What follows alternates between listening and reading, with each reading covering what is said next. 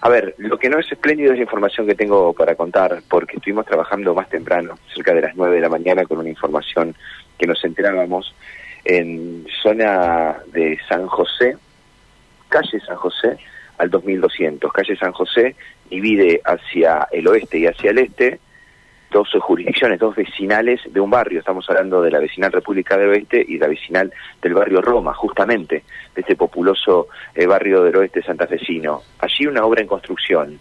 Allí nos enterábamos cerca de las nueve de la mañana que un obrero de esta obra, justamente en construcción, había caído en altura, de una aproximadamente altura de tres metros, no contaba con elementos de seguridad correspondientes y se rompió un andamio muy precario en el cual él estaba eh, parado trabajando.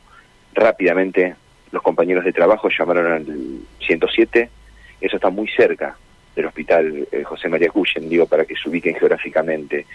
Llegó rápidamente una ambulancia, lo encontraron inconsciente, con traumatismo de cráneo, la ambulancia lo trasladó al hospital Cuyen, en la guardia lo despertaron de su estado de inconsciencia para hacer una tomografía y bueno, y esto resultó con un golpe occipital muy severo. Esta información era a las 9 de la mañana. ¿Qué me dicen a mí ahora desde la guardia del hospital Cuyen? Es que se el estado de salud del obrero y está muy grave, intentan reanimarlo en la guardia. Estamos hablando de un hombre de 53 años que estaba trabajando en esta obra de construcción, repito, de calle San José al 2200, es más temprano de la gravedad de este obrero que cayó en altura de un andamio de 3 metros de altura en barrio Roma, en calle San José al 2200.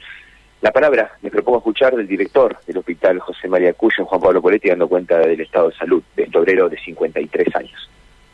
En la mañana de hoy ingresa un paciente aproximadamente 50 años, caído de altura, aproximadamente 3 metros, presenta un traumatismo encéfalo-ucraniano grave con fractura parieto temporal izquierda, hemorragia subaracnoidea, contusión frontal.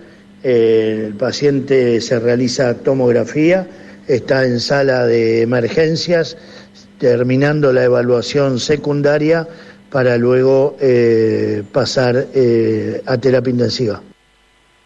Bien, la ampliación del reporte médico de este obrero, que bueno, está en, terapia intensiva, ¿no? Con un estado realmente grave. Y nos informaban, mientras nosotros estábamos averiguando sobre este obrero, sobre su estado de salud, de un mega operativo de traslado con sirena, una ambulancia del 107 y cuatro patrulleros escoltando a esta ambulancia a toda velocidad por ruta 1 hacia el Hospital Cuyen. Y prácticamente lo recibimos nosotros en el portón de ingreso al Hospital Cuyen, en la guardia.